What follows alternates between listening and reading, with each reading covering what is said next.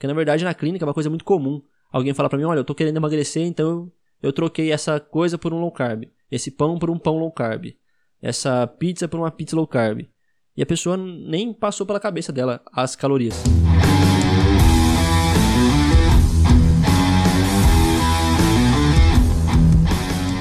Bom dia, boa tarde ou boa noite. Começando mais um episódio do nosso podcast Dois Goles de Ciência, comigo Bernardo Lima e com o Lucas Ribeiro.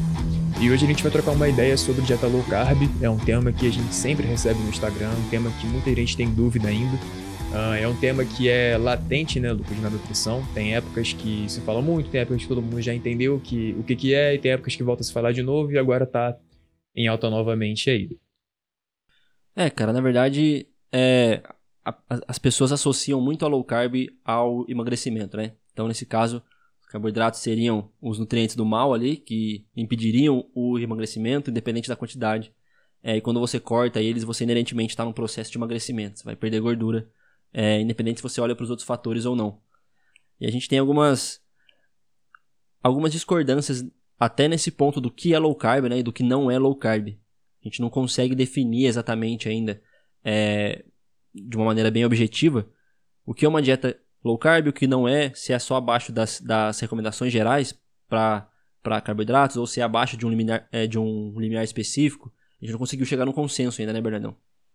Exatamente. É, eu vejo que as pessoas, de modo geral, tendem já a, a, ter uma dificuldade de definir o que é low carb e não à toa, né? Nem a comunidade científica ainda chegou a um consenso do que, que é. Em alguns estudos a gente vai ver dietas low carb aí com 40% do total de carboidrato da dieta, que já é abaixo das recomendações, alguns estudos definindo dieta low carb como uma dieta abaixo de 150 gramas de carboidrato no total é, da dieta, independente de peso, altura, qualquer coisa do tipo. Uh, então, natural que a, é, as pessoas tenham dificuldade de caracterizar. Mas uma coisa que a gente é, é, bom a gente frisar já no primeiro momento é que low carb não significa no carb, certo? Uhum. É, são coisas diferentes. Até o nosso amigo Alexon é um cara que estuda bastante sobre esse tipo de abordagem e ele fala uma coisa bem legal que é, toda dieta cetogênica é uma dieta low carb, mas nem toda low carb é uma dieta cetogênica. É, isso é, é, importante, porque você pode ter uma dieta low carb e comer macarrão e comer frutas, é, enfim, comer arroz branco e etc. Mas você tem abordagens mais restritas onde isso não pode acontecer. Mas, de modo geral, dieta low carb, é, resumindo bem assim, simplesmente uma dieta onde você reduz um pouco a tua ingestão total de carboidratos. Não necessariamente você precisa restringir nenhum grupo alimentar, nem nada do tipo. Isso é uma coisa que confundem também né, com outros protocolos ou filosofias como dieta carnívora, dieta paleolítica. Uh, tem mais algum nome, Lucas? Eu não lembro agora. É, então, tem também a dieta carnívora, né? Mas aí a gente nem precisa classificar isso como dieta, porque é uma abordagem tão absurda assim que a gente nem precisa entrar nesse mérito, né? Pois é, a gente pode inclusive fazer um episódio só metendo pau nisso, né? A gente já pode dar o spoiler, porque não dá pra defender. Vai ser umas duas horas Mas, episódio. Sim, é uma abordagem que às vezes confundem com a low carb. Uh, enfim, mas a low carb, de modo geral, ela não é em si um problema. Também não é o santo grau, né? Uhum. É, o que a gente tem que ter noção é que se você está num processo de emagrecimento, você vai precisar comer menos calorias do que você gasta. Você vai ter que retirar essas calorias de algum lugar. Como a gente já sabe a importância das proteínas né, nesse, nesse processo de emagrecimento, para manutenção de massa magra, para saciedade, para um monte de de outras coisas, a gente escolhe entre tirar essas calorias dos carboidratos ou das gorduras.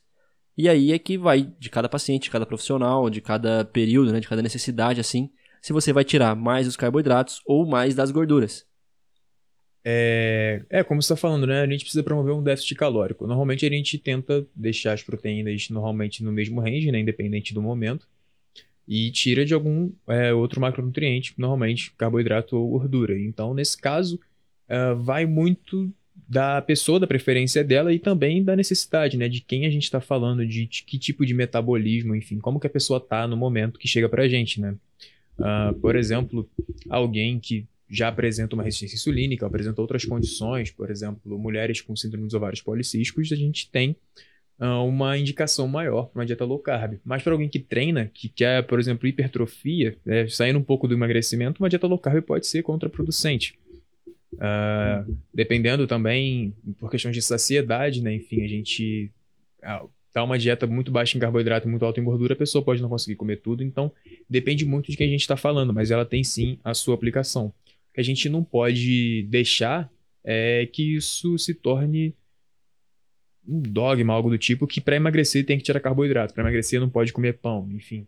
Uh, por teorias levantadas aí, né, hipóteses, uh, com base na, na, bioquímica básica, né, enfim, de, do metabolismo, né, por exemplo, o modelo carboidrato-insulina do Gary Taubes, né, que basicamente diz que é, o que engorda não é o excesso calórico, não é, enfim, que as calorias não importam, que o que, que, o que engorda alguém ou impede de emagrecer é a secreção de insulina que essa pessoa tem.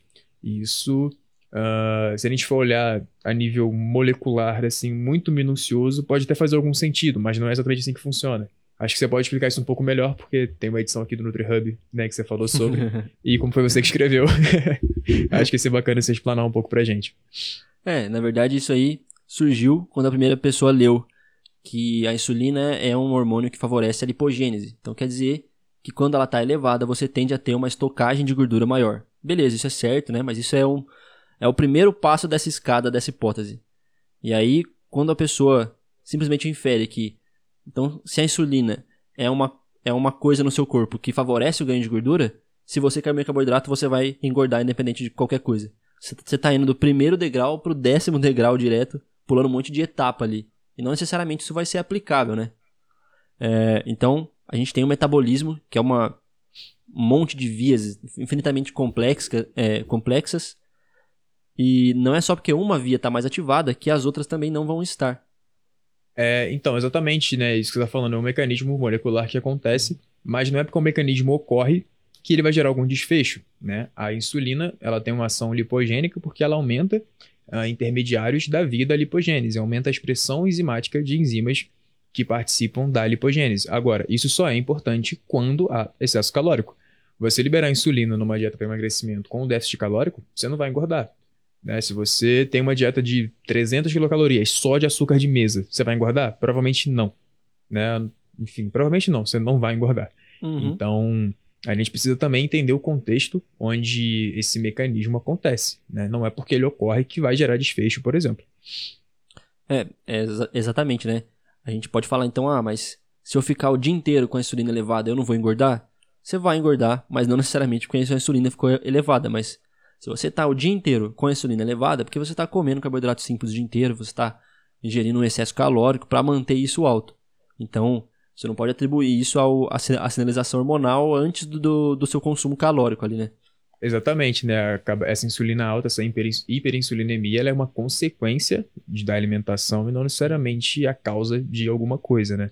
Uh, óbvio que você tem outras causas, por exemplo, para ter uma insulina mais alta, mas assim, de modo geral, isso acontece quando você está em superalimentação, quando você está em superávit calórico. Uhum. É, e tanto que você vê que esses quadros de hiper, é, hiperinsulinemia são causados por alguma doença, por alguma é, condição, eles tendem a melhorar quando você perde peso. Independente se você perdeu peso mais com uma low carb, mais com uma low fat, com uma dieta é, mais equilibrada, assim, com a mesma quantidade dos, dos dois nutrientes. Então isso, é, esse benefício vem mais na perda de peso do que, do, do que quando você para de comer é, os carboidratos ali, né? É, exatamente. E normalmente é, as pessoas quando procuram a gente, e as pessoas que seguem a gente no Instagram, normalmente estão procurando emagrecimento e é onde a low carb entra mais, né? Assim, o velho Uh, a velha crença de que carboidrato engorda e quando você tira você emagrece, né? Uh, tem até um, um, cara aí, eu não sei o nome dele, que ele fala que alimentos que têm carboidrato travam a queima de gordura e alimentos ricos em gordura desbloqueiam a queima de gordura. E esse raciocínio, ele é até...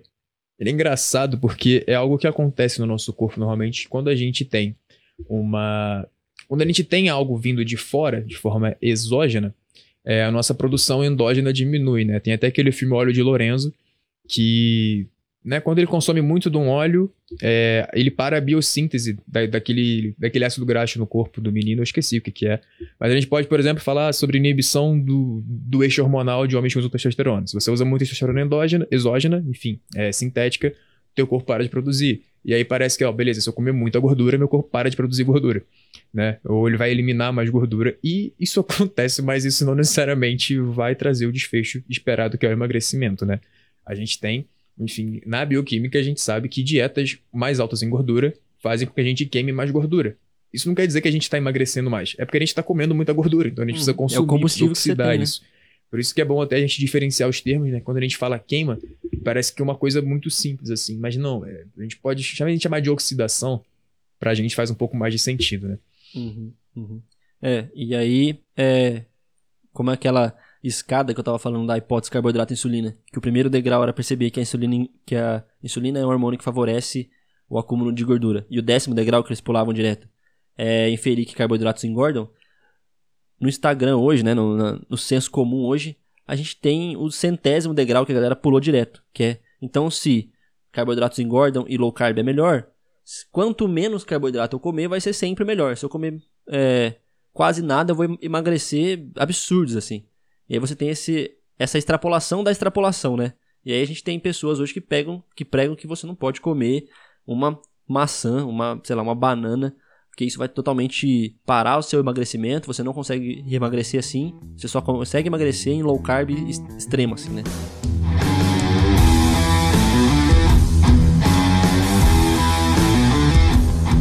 Exatamente, não pode comer fruta porque muito açúcar, mas quando a gente vai ver isso, né? Acredito que na tua prática clínica você veja muito também. A gente consegue promover emagrecimento com low carb, fazendo o cara comer, sei lá, leite condensado, assim. Se você calcular direitinho, dá para entrar qualquer coisa, né? Enfim, a gente manipula várias é, variáveis de dieta nesse uhum. sentido para promover uma low carb agradável, né? Até o Dudu, um tempo atrás, ele tinha hashtag que era o low carb sem frescura que é macarrão, batata, farofa, enfim. E tudo isso é possível, desde que dentro de um, de um cálculo, dentro de um limite, né? Então, é, isso é, é, muito importante, né? Lembrar mais uma vez, né? Anotem isso, escreve na testa. Low carb não é no carb. E você pode fazer uma low carb comendo praticamente qualquer tipo de alimento. É, você não precisa excluir nenhum grupo de alimento, né? Não é assim que funciona. E quando a gente fala de low carb, a gente está falando basicamente de uma dieta baixa em carboidrato. A gente não vai distinguir aí qual tipo de carboidrato, qual grupo de carboidrato. Você pode ter um consumo ainda de carboidratos refinados dentro de uma low carb. É, não existe muita regra nesse sentido do grupo de alimentos.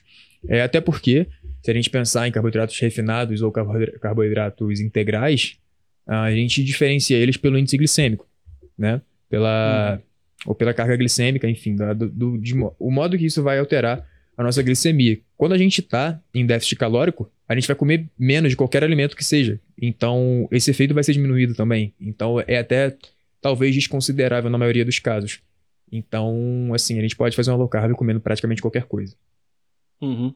É, e é bom você ter falado de déficit calórico, porque quando a gente considera ali a pirâmide, né, das, das coisas que vão influenciar na sua composição corporal, o déficit ou superávit, né, então o saldo calórico está ali em primeiro lugar, e só embaixo que a gente vai ter a composição entre os macronutrientes, que são as proteínas, carboidratos e gorduras. Então, se você escolhe fazer uma low carb porque você gosta, porque você se adaptou bem é, a, essa, a essa abordagem, e você compensa essa, essa retirada dos carboidratos com a adição de gorduras, você provavelmente não vai entrar num déficit calórico, você não vai é, conseguir perder peso, né, ou é, emagrecer. Porque normalmente os alimentos que têm gorduras têm muitas calorias, eles são, eles são muito densos de calorias, né? Porque você é, você não consegue misturar muito a gordura com água, então os alimentos que, tem, que são muito ricos em gorduras normalmente são pobres em água, até eles têm um, um volume diminuído. E Uma concentração maior, si, né? É, é, é, exatamente. E a gordura por si só ela tem mais calorias, né? Cada grama de carboidrato tem 4 calorias, cada grama de gordura tem 9. Então, quando você tenta fazer essa, essa substituição, claro que se, se, um, se, se um não tem um nutricionista cal, é, calculando isso para é, você, né? Mas se você tenta fazer por conta própria, é muito mais provável que você exagere nas calorias fazendo a substituição dos carboidratos pelas gorduras do que fazendo o contrário, né? Então, se você tira um pão no, no seu café da manhã, porque pão tem amido, tem carboidrato e eleva a insulina, e você coloca bacon e ovo frito na manteiga, você provavelmente está passando as calorias muito mais do que aquele pãozinho que você tirou, né? Exatamente. E uma coisa que é bem legal, assim, a gente vê, a gente pode explicar da forma que for, sempre vai vir alguém que fala, olha, eu só emagreci com low carb, só quando eu tirei todos os carboidratos, tirei massa, tirei pão, tirei não sei o quê. Aí você vê, beleza, o que, que você parou de comer? Bom, parei de comer pizza. Tá, pizza é uma massa de trigo recheada. Com o quê?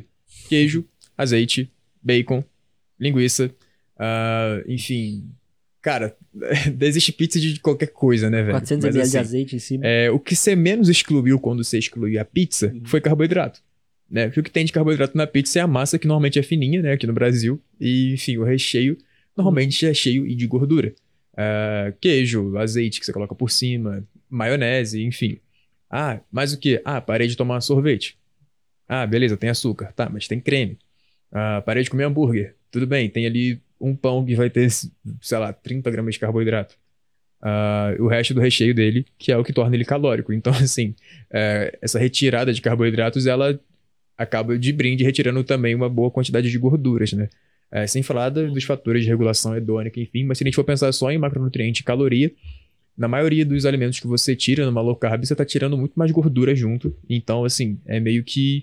ah, Você emagrece porque você retirou uma quantidade muito grande de calorias, mas não calorias que vinham dos carboidratos, porque desses alimentos que eu falei, os carboidratos são a menor porção ali, né?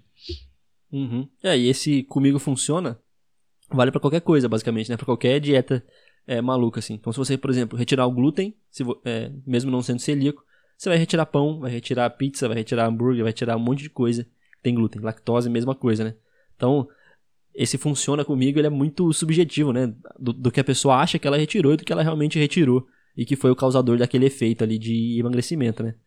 É, acaba sendo um raciocínio é, um pouco simples, mas isso normalmente vem de pessoas que não, não são capacitadas para raciocinar da forma que, que nós raciocinamos, né? Enfim, olhar os alimentos dessa forma um pouco mais minuciosa. Então, assim, é até compreensível. O problema é quando você tem um nutricionista low carb, tem a pós-graduação em low carb. Aí é complicado, Associação Brasileira de Low Porque- Carb. né? Enfim, é, é como se. Imagina, o nutricionista low carb é como se é a mesma coisa que o personal supino. Né? É, Ah, eu sou o personal rosca direta. 3 de 15. Porra, tipo, né? Isso não, não existe, tá ligado? Isso é uma terapia, né, cara? Tipo, eu sou o médico omeprazol, então eu só faço. É, só exatamente. Assim, você vai vir tipo aqui, isso. eu vou te passar low carb, você vai naquele treinador, só vai treinar agachamento. É, e tu vai naquele médico, ele só vai te passar omeprazol, só nimesulida, né? Então, assim, é, vamos ter bom senso. Assim, se você que tá ouvindo a gente é nutricionista low carb, pare, por favor. Mas eu duvido que alguém segue a gente no Instagram, alguém, enfim, dessa linha aí. A gente pode cortar, né? Só- É, ter.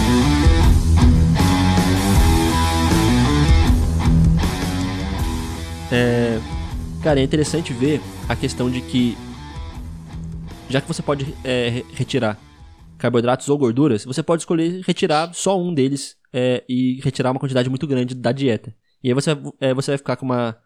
Ou com uma dieta zerada em, em gorduras, praticamente rica em carboidratos, ou o contrário. Sempre quando você faz isso, sempre quando você tem uma, uma abordagem mais extrema assim, você perde muita palatabilidade da sua dieta e você perde um pouco de é, adesão, né? Então você pode falar, ah, mas eu gosto muito de carboidratos, né? É, meu paladar é assim, então eu, pre- eu prefiro retirar toda a gordura.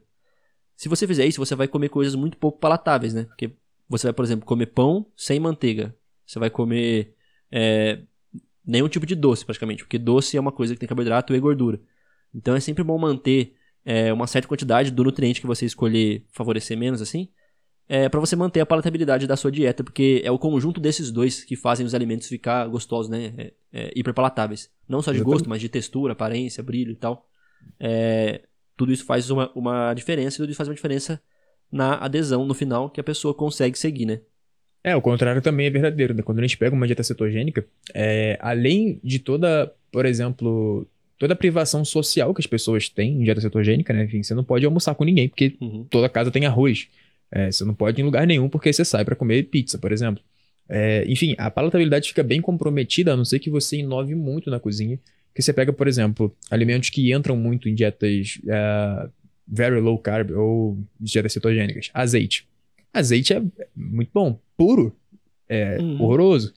Né? Ele é bom, Manteiga. no pão, Porra, pizza. muito bom. No pão, pra fazer uma carne. Come, dá uma colherada de manteiga. Não é legal. O bacon. O bacon, além de. Eles têm um corte de carne, ele tem a proteína, mas ele é uma carne curada. Então ele é muito temperado, que também não é uma coisa legal pra você ficar comendo em excesso todos os dias, né? Enfim, você tem vários aditivos ali. Ah, mas enfim. Então, qualquer um desses extremos, assim, você zerar um macronutriente, é, não, não é legal, assim. Pelo menos não por um longo período, né? Você, por exemplo, você pegar atletas que precisam bater peso, você tira ali uma semana o carboidrato dele, ou enfim. mas não é algo para você levar para a vida, né? Tem gente que ainda né, tenta levar um estilo de vida dieta cetogênica. Eu duvido que alguém consiga por muito tempo. Né? Em algum momento você vai ter que fazer uhum. um, um refeed, algo do tipo. É, a low carb, se você fizer uma low carb bem feita, é tranquilo. Você consegue comer arroz e feijão todo dia, estando em low carb, se isso for bem adequado para você. Uh, mas assim, o que, que, que, é legal a gente falar também, cara, é no quesito de emagrecimento, né? o que, que a ciência mostra. A gente está falando muito aqui, muitos casos práticos, enfim, a bioquímica, o que, que já foi mostrado por experimentação quando a gente fala em comparar uma low carb com uma low fat uh, no, no, quesito emagrecimento, performance, composição corporal de modo geral, que é o interesse da maioria das pessoas. Uhum. É, então, a gente tem um pesquisador, chama Kevin Hall. Quem é da nutrição, muito provavelmente conhece ele, né? Ele é muito famoso. Ele é famoso por fazer é, artigos com muita qualidade, né? Experimentos com muita qualidade. Então ele controla. Principalmente na área várias... de obesidade, né, Lucas? Exatamente. Ele controla muitas variáveis, ele é, tem uma análise de dados muito boa. E os, os, os artigos dele são muito respeitados.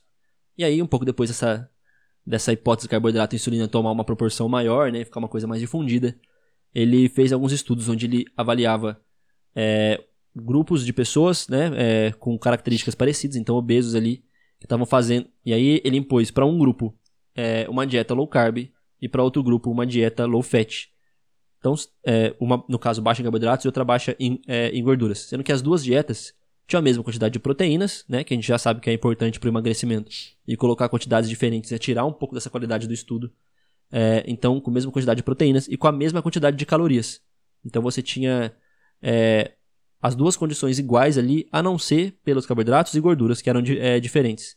E ele analisou, ao longo de algumas semanas, esse é, como a composição corporal desses indivíduos se comportava, e no final ele teve o resultado que você não tem uma diferença significativa no, pro emagrecimento entre dietas mais baixas de carboidratos ou mais baixas em gorduras. Na verdade, ele até achou uma diferençazinha assim, pequena, é, que a mais baixa em gordura seria melhor, mas é uma coisa muito pequena, que nem vale a pena ser levada em consideração, né? não tem relevância clínica e tal. Então a gente pode considerar como se fosse a mesma coisa, né? Sim, é, acaba caindo naquilo que a gente falou, né? Que nesse, nessas dietas onde você tem uma quantidade muito reduzida de carboidratos e maior de gordura, você tem uma maior queima de gordura, maior oxidação de gordura. Mas isso ou pode ser um aumento da oxidação da gordura da dieta, ou pode ser, enfim, um aumento da oxidação do próprio tecido adiposo, só que isso acaba sendo reposto porque você vai fazer lipogênese com aquela gordura que você ingeriu. Então, no final das contas, é, a conta fecha e a gente vê que não faz diferença, né? Enfim, independente de que você restringiu ali, o déficit calórico pareceu mais importante. Você tem pequenas diferenças ali, né? Por exemplo, na termogênese adaptativa, se eu não me engano, uma dieta low carb promove cerca de 60% a menos de 60 quilocalorias a menos de termogênese adaptativa ao longo de seis meses. Mas o que são 60 quilocalorias? Né? Uh, também uma dieta cetogênica parece aumentar o gasto energético do indivíduo uh, em. Tem o artigo aqui, 57 quilocalorias o que são 57 quilocalorias no processo de emagrecimento, é. enfim. 57 quilocalorias verdade, é menos fora que uma desses maçã. estudos controlados, é, fora desses estudos controlados, a gente nem tem esse controle sobre a nossa própria dieta, né? Então, às vezes, você vai pesar uma colher de alguma coisa, pesa um pouquinho a mais, um pouquinho a menos. Ao longo Já do seu dia, se, se, você tem essas 57 calorias de erro, né? Você nem tem essa precisão. Exatamente. Aqui a gente está falando de ambientes extremamente controlados, com pessoas capacitadas para observar os participantes o tempo todo. Então, você tem equipamentos como uma calorimetria uh, indireta, um calorímetro, enfim, equipamentos que são super caros e que a gente não vai ter acesso no dia a dia. Uh, e 57 quilocalorias, cara, é como você falou, você tinha que pesar 100 gramas de arroz, pesou 105 no almoço. Errou uma grama ou outra aqui e ali, deu 57 quilocalorias, uhum. tranquilo. E isso ainda pode ser corrigido pelo NIT, também, né? Que é o, as nossas atividades que não são do nosso treino, né? Enfim, o, o corpo também vai perceber essas compensação. flutuações calóricas e, sei lá, compensar. Aqui agora eu tô gravando e gesticulando muito. Isso aqui tá gastando energia e provavelmente 57 quilocalorias vão acabar, enfim, indo embora num movimento desse. Uh, uhum. Então, assim, é realmente clinicamente irrelevante. E muita gente acaba usando esses achados, né, para dizer justamente que uma dieta low carb queima mais gordura, por exemplo, porque você favorece o metabolismo oxidativo, né, enfim, a via oxidativa de gorduras.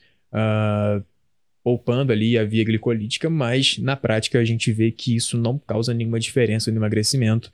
E a gente vê, enfim, na nossa prática e colegas nossos que as pessoas emagrecem comendo leite condensado todos os dias. Uhum. É, isso é plenamente possível e é importante a gente frisar porque senão as pessoas acabam tendo medo da comida, né? Enfim, medo de comer pão, de comer arroz, de comer fruta, né? Enfim, esses tempos aí viralizou, né, uma modelo que não come fruta porque tem muito açúcar, né? Assim, isso é lamentável. Uhum. É, alguém não comer fruta por causa disso, né? Enfim, por, justamente por conta desse modelo uh, de carboidrato e insulina, que a gente sabe também que quantidades menores de açúcar também não vão fazer mal, né? Nem atrapalhar uhum. o emagrecimento. Então, é bem importante a gente desmistificar isso para que as pessoas tenham um pouco mais de qualidade de vida, né? Enfim, um pouco menos de neura com a alimentação. É, acho interessante frisar também, cara.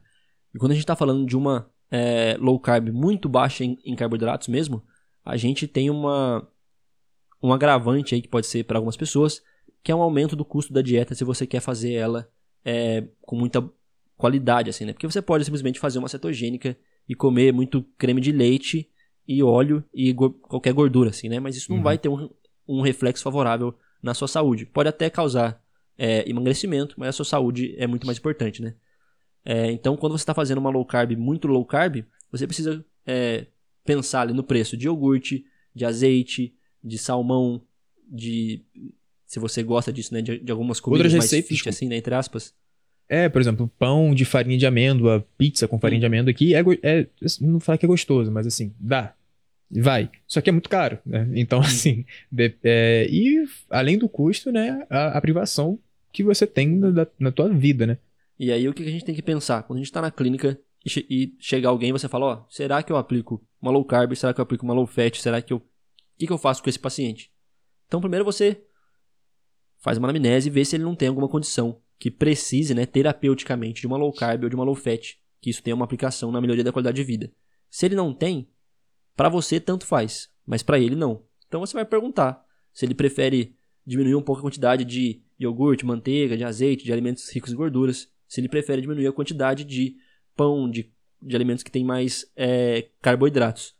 Normalmente, de maneira geral, eu falando de uma maneira totalmente empírica aqui agora, né, da minha prática, as pessoas preferem reduzir as gorduras e deixar os carboidratos um pouco mais é, na dieta, principalmente aquele docinho pós-treino ali que a galera valoriza muito. É, essa costuma ser a preferência, mas não é regra, né? É, perfeito. Você tem gente, por exemplo, que acaba pedindo né, uma low carb porque gosta, por exemplo, de comer churrasco é, no final de semana. Enfim, isso depende muito da cultura também, da família da pessoa. Uh, às vezes tem uma preferência por abacate, por exemplo, uma fruta mais gordurosa. Alguém que gosta muito de comer ovo, por exemplo. Enfim, uh, existem diversos tipos de, de pessoas e preferências, então isso também tem que ser levado em consideração. Mas isso que você falou é muito bacana, né? Pra gente, pro metabolismo não faz muita diferença, mas a gente não está lidando só com um aglomerado de células ali, né? Tem um ser humano na nossa frente e ele tem as preferências dele e a gente pode adequar isso, né? Então, uh, também pensando na rotina de treino, né? Alguém que gosta de treinar muito, que gosta de treinar com intensidade, alguém que pratica exercício físico, uh, tem isso como hábito mesmo, fazer uma dieta mais baixa em carboidrato pode ser extremamente contraproducente. Você vai perder rendimento dessa pessoa. Por exemplo, alguém que, que sei lá, um levantador de peso, um ciclista, sei lá, e passar uma low carb para ele até ele se adaptar a isso, né? Que a gente também é importante frisar que você pode sim é, ter um bom rendimento com uma dieta baixa em carboidrato, mas isso leva tempo, isso leva adaptação. Uh, você ficar ali meses regredindo a performance dele para causar uma adaptação que ele nem precisa, é, para que você está fazendo isso, né? Uh, você, a gente tem estudos, por exemplo, mostrando que é, melhora de rendimento é, clinicamente irrelevante, mas assim, é, existe a significância estatística com dieta cetogênica. Agora, é, para quê? Né? Assim, beleza, é possível adaptar? Tá bom, mas o objetivo é adaptar ou é melhorar né, a performance?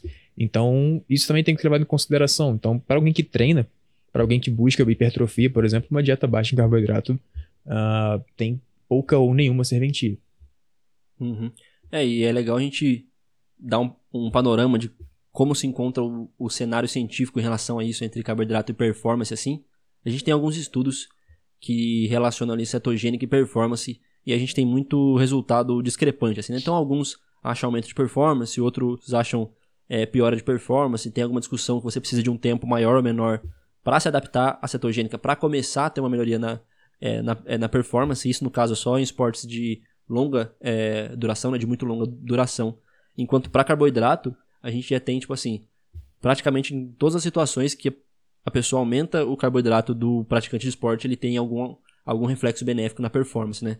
Tanto que a gente tem até estudos mostrando que é, o simples bochecho de carboidrato, né, de de água com, com, com, carboidrato, mesmo que você não ingira, não chegue a engolir esses, esses, esses nutrientes, isso tem alguma, algum reflexo positivo na sua performance. Então isso é só para você entender o, o quanto o seu corpo quer carboidratos quando ele está fazendo um exercício, né? uma atividade assim. Sim, é a via preferencial, é a fonte de energia mais rápida e também a mais barata, né? A gente pode estar, por exemplo, uma coisa que veio para moda um tempo atrás e ainda está um, mais ou menos em alta, que é o MCT, né? O triglicerídeo de cadeia média que o pessoal usa como pós-treino. E ah, tudo bem, ele tem um metabolismo mais rápido, então ele chega na circulação sanguínea de forma mais rápida do que outras gorduras, então ele vai gerar energia. Agora, doce de leite faz a mesma coisa, né? Ou, beleza, vamos falar de suplemento, maltodestrina faz a mesma coisa, pão, uh, balinha de morango vai fazer a mesma coisa. Então, assim, uh, tem sua utilidade? Tem, mas na prática, vale a pena? Provavelmente não. Uhum. É, não, e tanto que quando você pega na prática, cara, não é comum ver atleta de atividade mais longa assim, fazendo uma reposição de carbo com bala de goma, tá ligado? Com alguma coisa nesse, nesse sentido assim. Vestiário de, de qualquer esporte, basicamente, vai sempre ter banana e tal, né? A, a área do lanche lá e tal. É, então, esse, essa relação entre carboidratos e performance já é conhecida por basicamente todo mundo assim que pratica um, um esporte numa categoria um pouco mais de alta performance, né? Sim, a gente vê que isso é uma coisa mais comum aqui até no, no Brasil, infelizmente, né? É, se você pegar ali os bastidores ali da NFL, você vai ver ali entre a troca de um jogador e outro, entre um tempo e outro ali, né, no futebol americano, os caras ali comendo MM, uh, ah, bala fine, enfim. É... Aqui no Brasil a gente vê isso, por exemplo, na, nos esportes de contato, o cara comendo rapadura, por exemplo. É... Mas assim, e aí, lá fora, a gente já vê que isso já tá bem estabelecido e a galera realmente não toma nem suplemento de carboidrato. Os caras vão lá e comem um doce mesmo e não tá nem aí. Enfim, os caras que fazem treinos, por exemplo, levantamento de peso, treinos de, de mais de uma hora e meia, os caras lá no meio do treino mandam uma bala fine, tomam Coca-Cola, enfim. Não vou dizer que isso é legal, mas eles sabem que a nível performático, uhum. uh, isso é útil, assim, é uma fonte rápida de carboidrato, uma fonte rápida de glicose que vai gerar ali uma melhora de rendimento para ele, ou pelo menos atenuar a perda de rendimento ao longo da, do treino, né? É, e se você tentar aplicar a hipótese de carboidrato e insulina é, nesse exemplo que você deu, por exemplo, da, da NFL, fica uma coisa até risível, né? Você imagina aqueles caras com, tipo assim, uma quantidade de massa muscular extremamente elevada, fazendo uma atividade de altíssima intensidade, né? Uma extenuante, assim, aí o cara come um, um MMs, aumenta a insulina, aí o corpo vai, em vez de usar aquilo para gerar energia para exercício, vai estocar como gordura, que é um processo mais trabalhoso do que usar logo na hora no exercício. Não tem, não tem nenhum, nenhum sentido, né? É, até para quem tiver curiosidade, tem um debate bem interessante do criador desse, dessa hipótese, né? Um dos criadores, o Gary Taubes, que é um ele é um colaborador da revista Science, se eu não me engano, com o Stefan Gainet, que é um, um pesquisador da área de obesidade, e o debate é bem legal, assim, os argumentos são, são bem interessantes. Do Stefan, do, do, do Gary, não tanto. não sabe muito bem o que ele tá falando. Mas, enfim, podcast Joe Rogan Experience, o maior podcast do mundo. Uh, tem um debate bem legal com os dois lados da moeda, né? Enfim, a, a ciência bem feita, a boa ciência, e a ciência mais ou menos a ciência da, da galera. Enfim, um debate bem interessante entre os dois ali. Então, é quem tiver curiosidade e souber inglês, é, bem legal, assim. Principalmente quem é da área da nutrição, né? A gente tem gente de todas as áreas aqui, né? É, ouvindo a gente agora. Mas para quem tiver interesse, é, é, bem legal, assim, o, o debate dos dois. É, e, cara, de maneira geral, assim, para resumir um pouco o que a gente falou até agora, é assim, se você não tem nenhuma condição que exige é, o low carb ou low fat como uma coisa terapêutica, então é, a gente pensa às vezes, ah, diabetes, por exemplo. Diabetes necessita de uma dieta low carb para conseguir manter os níveis de glicemia e insulina. Você pega as diretrizes para tratamento de diabetes, low carb não é padrão ouro. Você não tem uma, uma superioridade de, de dietas, desde que elas sejam equilibradas, é, deem preferência a alimentos integrais, tenham bastante fibra e proteína. Você não tem uma obrigatoriedade de prescrever uma low carb para um, um diabético. É claro que você não vai prescrever uma dieta extremamente high carb, mas você pode usar uma dieta mais equilibrada como alternativa terapêutica. Então, se você não é, por exemplo, uma pessoa que precisa disso, você pode analisar suas preferências, o que você prefere comer, é, e focar sempre em diminuir as calorias, caso você queira, é, caso você busque o emagrecimento. Porque na verdade na clínica é uma coisa muito comum. Alguém fala para mim, olha, eu tô querendo emagrecer, então eu troquei essa coisa por um low carb, esse pão por um pão low carb, essa pizza por uma pizza low carb. E a pessoa nem passou pela cabeça dela as calorias. Então, sempre quando você pensar em emagrecimento, pense em calorias é, em, e num planejamento que vai gerar adesão, que você consegue seguir por muito tempo, independente da, da distribuição ali, de carboidratos, né?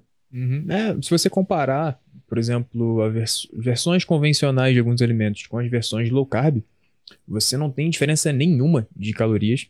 Ou a versão fit, low carb, acaba sendo um pouco mais calórica. A gente pode pegar, por exemplo, leite condensado fit.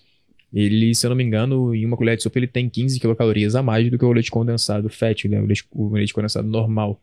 Uh, e aí, assim, por que, que ele é fit? Porque ele tem mais gordura, né? Enfim, uhum. eu já falei isso algumas vezes no Instagram e eu queria reforçar que caloria de receita fit, né? Porque tem o nome fit que cai no buraco negro. Vai pra mitocôndria igual qualquer outra, né? Então, o teu brigadeiro com óleo de coco, que é horroroso, vai pra tua mitocôndria também e pode acabar indo pro teu é, citosol para virar gordura, que nem o teu brigadeiro bom, feito com, sei lá, uhum. como é que faz brigadeiro? Não lembro. Leite Nescau, manteiga e leite condensado. Eu não gosto de brigadeiro, então, enfim. É, mas assim, isso é bem importante frisar, né? Enfim, fit, low carb, enfim, o nome que você quiser dar, é, as calorias importam e sempre vão importar quando a gente fala de composição corporal de emagrecimento. É. E outra coisa, cara, que eu acho muito. É, que vale muito a pena frisar nessa, nessa questão da low carb, é que o açúcar, açúcar refinado, que a gente. açúcar união, assim, que a gente tem em casa, ele é rico em frutose. E consumir essa frutose né, em excesso pode gerar alguns problemas metabólicos. As frutas também são ricas em frutose, mas a gente não pode inferir que comer frutas tem o mesmo, o, os mesmos efeitos metabólicos que comer o açúcar refinado União que está na sua casa, né? Tudo que a gente tem de, de estudo mostra que quando você come essa frutose da fruta dentro da matriz da fruta, né, que tem todos os outros é, nutrientes, fitoquímicos, fibras, etc., isso não traz prejuízo metabólico nenhum. Então, nunca pense em fruta como alguma coisa ruim que vai levar sua insulina, etc. Sim, é, até é intuitivo, né? Frutose, onde é que tem muito? Na fruta. Mas não, assim, hum. frutas são ricas em frutose, mas algumas frutas o que elas menos têm é até a frutose, né? Elas têm frutas que têm outras fontes de carboidrato, de é, outros sacarídeos, né? Glicerídeos, uhum. é, que não a frutose, enfim.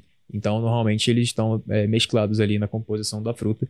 Então, isso é bem interessante. Os estudos que a gente tem mostrando, é, por exemplo, aumento de estetose hepática não alcoólica com consumo de frutose é com o consumo de xarope de frutose, aquele que adoça o açaí, enfim, xarope de bordo, é, como é que chama? Um xarope de maple que tem lá nos Estados Unidos que é, o, o The Rock coloca né? na panqueca. Aquilo uhum. ali é frutose industrializada e altamente concentrada. A frutose das frutas uhum. uh, tem menor quantidade e, além disso, como o Lucas falou, as frutas não são só é, carboidratos, né? Elas têm é, uma gama enorme de nutrientes junto, fitoquímicos, compostos é, bioativos. É, é, isso, é, isso mesmo, né? Bioativo. Tá certo. Cara, eu tô viajando. Tá certo. É, compostos bioativos, fibras e etc. Então, é, não, precisa, não precisa tomar cuidado com as frutas, né? Uhum. E, e, a galera costuma olhar, às vezes, pro índice glicêmico, né? Que é um índice que fala o quão rápido aquela, aquele nutriente vai ser absorvido, é, aquele alimento, né? Vai ser absorvido e disponibilizado. E, por exemplo, melancia tem um índice glicêmico alto pra caramba, né? E aí você pensa, então quer dizer que isso vai levar a insulina, vai me fazer engordar. Mas você não tá desconsiderando que a melancia é tipo assim, 95, 96%, se eu não me engano, de água. Né? Você tá comendo nada praticamente, né? É só água. Exatamente. É, o índice glicêmico é uma tabela fixa do efeito da elevação da glicemia com 50 gramas de carboidrato daquele alimento. Parece um pouco uhum. complexo, mas é basicamente, se o índice glicêmico do pão é 100, é 50 gramas de, de carboidratos vindo do pão é 50, o índice glicêmico da melancia, se não me engano, é 70, não lembro. Mas é 50 gramas de carboidrato de melancia. 50 gramas de carboidrato de melancia dá, se eu não me engano, 2 quilos e alguma coisa de melancia. Assim, é melancia pra caralho. Né? Não é uma quantidade humanamente impossível, eu acho, de se comer uma refeição, né? A não ser que você seja, sei lá, Magalida do Manda Mônica, mas Você pouco gosta provável. muito de melancia, né? É, cara, eu, eu não vou agora parar pra procurar aqui, senão a gente vai atrasar a gravação, mas, assim, é muita coisa, assim, é bastante, uhum. bastante melancia. É, não, isso se aplica isso também é pra, a outras frutas. É pra muita fruta, né? É. Você pega morango, é assim, tem, tem muita fruta que é praticamente água, né? Só água. E uhum. você não pode falar que a frutose daquilo vai te trazer algum malefício igual o açúcar união, igual o xarope de milho lá, né? Uhum. É, tem até gente que fala que não, nunca pode comer uma fruta sozinha, tem que sempre comer fruta com aveia por causa do índice glicêmico e, gente, não. É, não, não vai ter problema nenhum. Entre, pô, não tem nada para comer, vou comer uma fruta sozinho e vou comer uma coxinha, porra, come a fruta, né? Assim, não, não precisa ter medo de, desses alimentos, né? Assim, é, Até o, o, guia alimentar da população brasileira, né, coloca os alimentos in natura, minimamente processados. Com todos os problemas que o nosso guia alimentar tem, se você não tem orientação nenhuma, ele serve. Então é isso, manos. Espero que tenha sido esclarecedor para vocês aí. Tenha acabado com esse mito de trocar o pãozinho pelo pãozinho low carb, a farinha pela farinha de amêndoas só pelo emagrecimento, né?